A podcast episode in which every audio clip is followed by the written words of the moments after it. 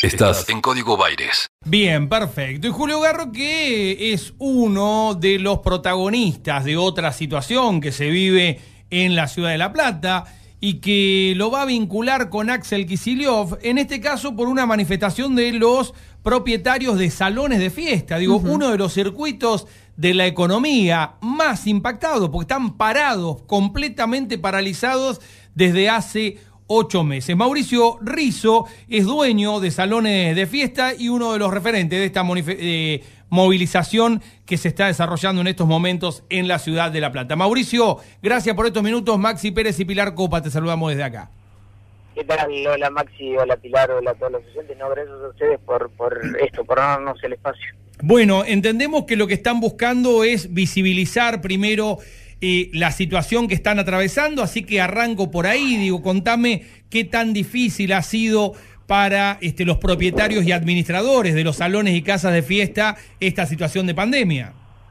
Mirá, eh, esto empezó unos días antes de la declaración de cuarentena, porque ya el último fin de semana muchos locales no, no festejaron, o sea, ya van nueve meses que no, no tenemos ningún evento, ningún festejo, ningún cumpleaños, ningún bautismo.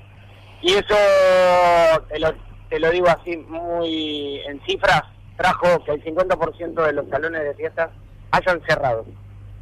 Wow. Terrible, como que 150 lugares para eventos quedaron 75. Claro. Sí, es una situación que además era eh, lamentablemente esperable, ¿no? Frente a esta situación. Ahora, esperable eh, si no llegaba ninguna de las políticas, programas de ayuda y demás, y entonces me meto en ese tema. Digo, ¿estuvieron ustedes por fuera de los circuitos de ayuda, de acompañamiento que dispuso el gobierno tanto nacional, provincial este, o municipal?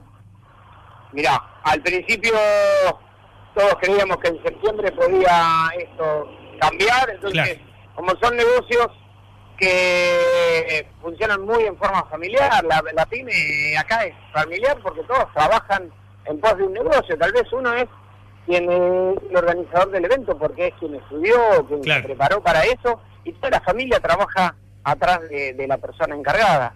Y después eso no pasó, quienes tenían alquiler que pagar fueron los primeros que cerraron, y así fue una cadena en la que están cayendo muchísimos de los colegas, y no solo que han cerrado, sino que están endeudados.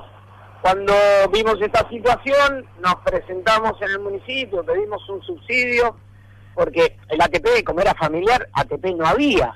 Entonces, tampoco subsidio. Pedimos abrir, bueno, en off, piden, esperen, vamos a tratar de buscar y de ampliar el rubro, de ver de cambiarlo para que todo esté... Miren, nosotros queremos ser responsables, queremos abrir y nos preparamos, presentamos protocolos, presentamos aforo del 30%, no, que yo tengo un local de 100 personas, no tengo problema de trabajar con 30, porque un bautismo vos lo podés hacer con 30 personas, pero bueno, intentar saber cuándo es que esto puede cambiar. No nos escuchan, no somos un rubro de los que, bueno, hoy sí hicimos una movilización multicolor, dos cuadras de auto, muy linda, y eso llama la atención pero bueno, no nos atendieron igual, ¿eh? La Intendencia no nos atendieron. Bien, de la Intendencia se están yendo para gobernación, ¿es así? Sí, porque eso es lo bueno que tiene la ciudad. Si estuviéramos en el interior de la provincia, yo planteaba que, bueno, el primer lugar que tenés que ir es el intendente, no te puedes ir hasta La Plata. Acá mm. tenemos los dos lugares. Y como esto no, no, viste, no se tiene en, en, nada de lo político, simplemente que queremos trabajar, ahora ya salieron, yo me tiré al costado para poder hablar con vos, y eh, la caravana termina en gobernación. Bien, eh, donde también no se podría articular algún tipo de respuesta, esperemos que no se empiecen a pasar la pelota, ¿no? Que es la otra chance. Es la otra instancia. Eh, el jueves tenemos un Zoom con el Ministerio de Salud, gracias a, gestiones que se pudieron realizar, y vamos a charlar el tema del protocolo que presentamos. Bien. Entonces, el, el municipio tendría que acompañarnos en este llámalo reclamo, en esta petición. Eh, no queremos la anarquía, no queremos rebeldía, no queremos que los salones abran porque sí, porque muchos ya no dan más. Y dicen, pero ¿cómo no puedo abrir para 20 personas? Y no, no abramos. No damos como, el, como cualquier fiesta clandestina y que el sector se vea empañado por eso. Queremos ser responsables, tenemos todo preparado para eso. Un circuito que en términos económicos, Mauricio, además, eh, seguramente no eh, el grueso de los empleados, de los trabajadores, deben ser eventuales, pero que deben representar un montón de este, empleados, ¿no? Digo que noche a noche y cuando... De rubros, y de rubros que vos decís, bueno, una fiestita infantil. Tenés el de los globos, tenés el de las tarjetas, tenés el catering, tenés las animaciones, tenés y empezás a sumar y la cantidad de rubros alrededor de 170, 150 salones, te digo que se multiplica, ¿eh? Y muchas familias viven de eso. Es, eh, eh, eh, es la realidad. Si me decís que además ya el 50% lamentablemente se quedó en el camino, sería una situación para prestarle un poco más de atención, ¿no? Este, la, la realidad. ¿Están planteando ustedes en el marco del reclamo, más allá de la autorización para la apertura, algún tipo de subsidio o de ayuda directa? Nosotros presentamos sin importe, pero presentamos que por lo menos eh, a nivel municipal se nos tenga en cuenta con un subsidio, porque o por lo menos con, negociaciones que hagamos en conjunto con EDELAP, con APSA, que, que, nos acompañen en esas negociaciones para los cuales nosotros somos hoy 70 salones. Entonces, si nos acompaña el municipio, creemos que podemos tener más fuerza. Pedimos eso. Y, y después, este, lo que pedimos es que, bueno, vemos que va a abrir el bingo. Eso da mucha bronca. Claro. Porque uno se prepara para hacer todo cuidado. No sé qué cuidado puede tener. Bueno, no, no me voy a poner en, otros rubros y en, otros negocios. Pero nosotros sabemos que estamos preparados para hacer una fiesta. Está claro, además eh, existiendo un protocolo, ¿no? Si ustedes, como decías al principio, no es que están pidiendo abrir de manera indiscriminada, es comprensible que quieran abrir, pero están pidiendo hacerlo a un 30% de la capacidad, con los protocolos, el distanciamiento. Este parece. porque a veces las animaciones también pueden trabajar sin el pelotero.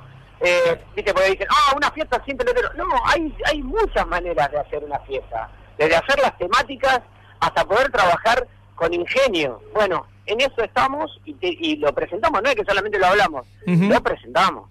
¿En cuánto va a impactar en el costo de realización de un evento, de una fiesta, un bautismo, un cumpleaños, eh, en el momento en el cual se habilite?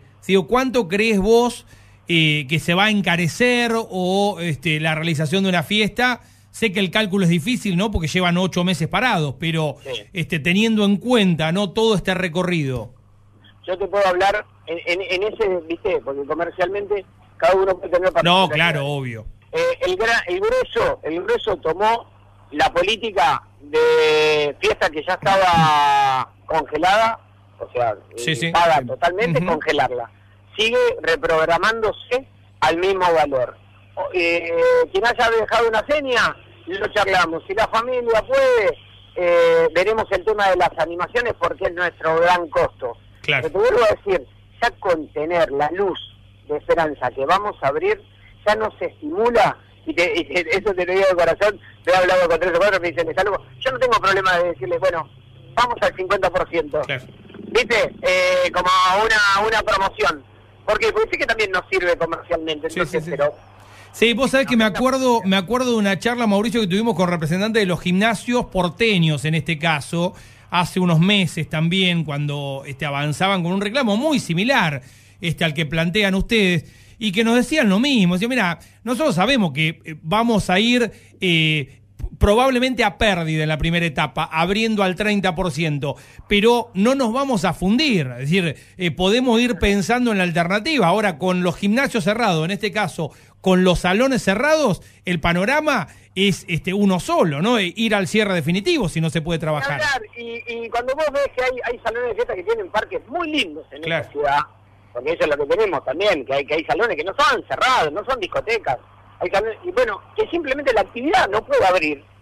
Y te está hablando alguien que tiene un lugar cerrado, ¿eh? pero que, puede abrir y que tiene parque, ¿por qué no? ¿Por qué no? ¿Por qué tanta intransigencia? Bueno, eso es lo que planteamos. Ojalá, ojalá nos escuchen tanto en el municipio como en Casa de Gobierno. Mauricio, gracias por estos minutos. Muchísimas gracias a ustedes. Un fuerte abrazo. Mauricio Rizo, propietario de un salón de fiestas. La mitad ya cerraron en la ciudad de La Plata. Y yo se lo decía también hace un par de semanas. Es un modelo de negocios que hay que revisar. Que hay que revisar. ¿sí? Para ver de qué manera se lo convierte en algo sustentable. Digo, habla que acomodar cuál es la manera y para que tenga otro grado de formalidad. Ahora, lo que no se puede negar es que todos conocemos algún, no uno, tres, cuatro, cinco salones de fiesta. Sí. Todos conocemos, todos hemos ido a algún salón de fiestas. El equilibrio justo entre música e información. Está en Radio La Plata. Está en Radio La Plata. El nombre de tu ciudad. Tu ciudad. Tu ciudad.